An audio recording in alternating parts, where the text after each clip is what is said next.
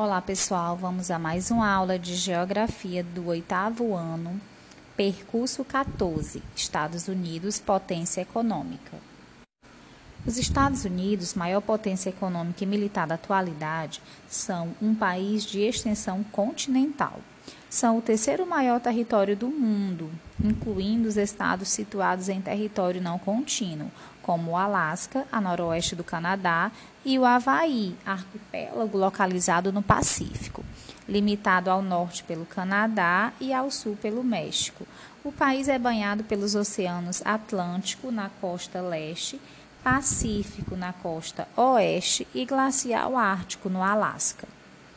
Do ponto de vista físico, o território continental dos Estados Unidos, isto é, sem considerar os estados do Alasca e do Havaí, pode ser dividido em quatro grandes unidades. A leste, o relevo apresenta planaltos desgastados, como os Montes Apalaches. A oeste estão as cordilheiras resultantes de dobramentos modernos, como as Montanhas Rochosas. No centro encontram-se as planícies centrais e no litoral do Atlântico localiza-se a planície costeira, formada por terrenos sedimentares. Estados Unidos, o maior produtor, o maior consumidor. Bem, o imenso território conquistado durante o processo de expansão do povoamento garantiu aos Estados Unidos amplo espaço para a produção agropecuária, além de recursos energéticos e matérias-primas necessários ao desenvolvimento industrial.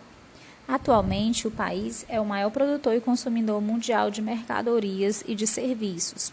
Seu PIB representou em 2017 cerca de 24% do PIB mundial. Além disso, liderou em 2016 o ranking de importações de mercadorias, cerca de 13,9% das importações mundiais e é o maior investidor em outros países. Um gigante na agropecuária. O país tem a mais extensa superfície cultivada, com lavouras que ocupam aproximadamente 21% de seu território.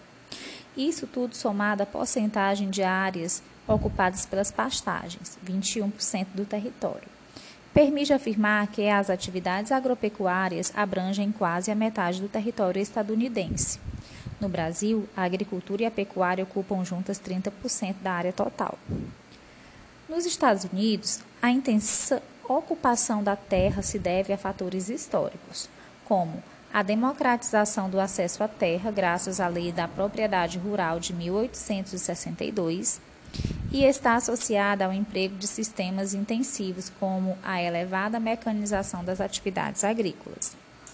A alta tecnologia usada na agricultura estadunidense permite grande produtividade agrícola e garante bons rendimentos agrícolas que se destacam no cenário mundial.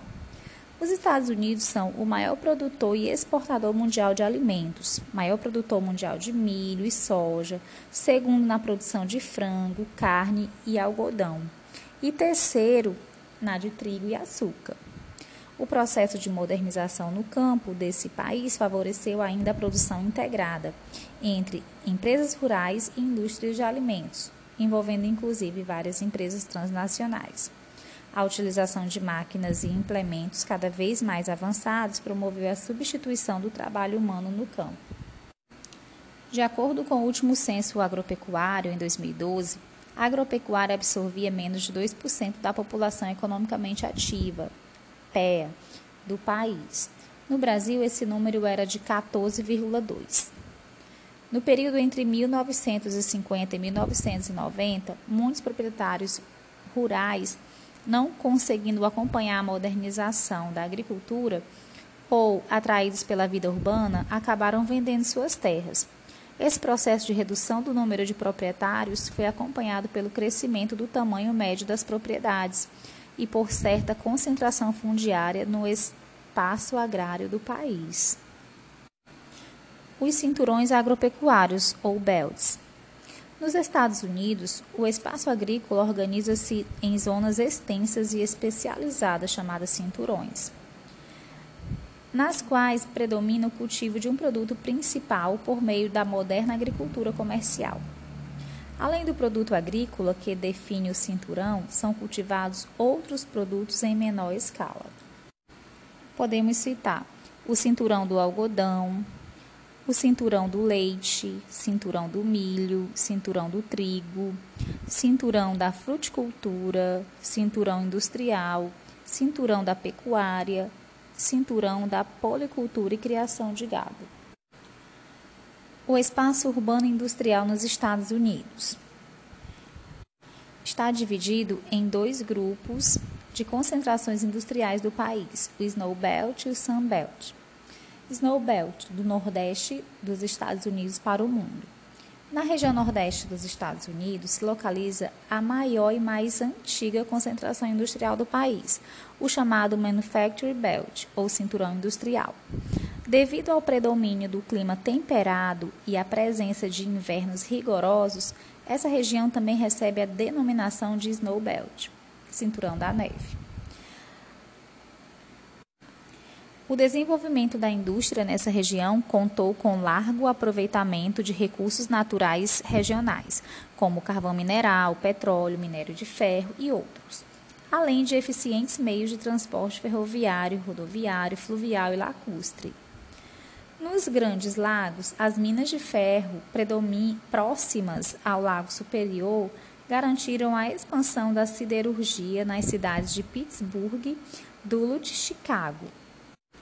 Juntamente com Chicago, a cidade de Pittsburgh é um centro dinâmico do Manufacturing Belt dos Estados Unidos, após ter dominado a produção do aço até 1960 tornou-se polo de alta tecnologia, destacando-se principalmente na robótica. Em 2016, Pittsburgh apresentava cerca de 303,6 mil habitantes e sua região metropolitana 2,6 milhões de habitantes.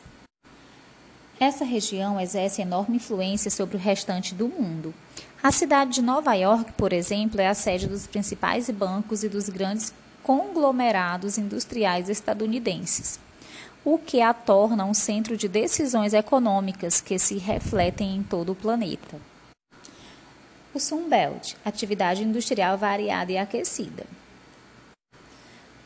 O Sunbelt, ou Cinturão do Sol, é uma extensa porção do território dos Estados Unidos em que predominam climas mais quentes. A exceção é a região industrial de Seattle, na fronteira com o Canadá e onde se localiza um conjunto variado de espaços industriais de desenvolvimento recente. Podemos dividir esses espaços industriais em dois grupos, a costa oeste e as porções sul e sudeste. Bem, costa oeste ou do Oceano Pacífico. Nessa porção do território, o crescimento da atividade industrial contou com o impulso de uma série de fatores externos. As operações militares estadunidenses contra o Japão durante a Segunda Guerra Mundial, entre 1939 e 1945, e posteriormente o envolvimento do país nas guerras da Coreia, entre 1950 e 1953, e do Vietnã, entre 1960 e 1976 estimularam a fixação e o desenvolvimento de indústrias armamentistas no litoral do Pacífico, região mais próxima às zonas de conflito. Já as porções sul e sudeste, nos estados do Texas, da Flórida e da Geórgia, há diversificada atividade industrial.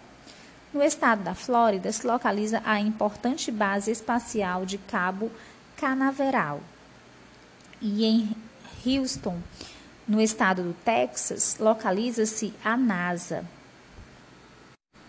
que possui vários laboratórios de pesquisa. É importante falar que a industrialização do Sunbelt também se desenvolveu graças à criação das chamadas indústrias maquiadoras ou maquiladoras, que a partir da década de 1960 passaram a ser instaladas em território mexicano, próximo à fronteira com os Estados Unidos. Com uma diferença salarial entre o operariado dos Estados Unidos e do México é grande, é vantajoso para muitas empresas deslocar seus segmentos mais intensivos do processo de produção para o outro lado da fronteira, levando em consideração a proximidade geográfica, os gastos com transporte se tornam pequenos, consequentemente aumentando o lucro dessas empresas transnacionais. E a nossa aula fica por aqui. Até a próxima!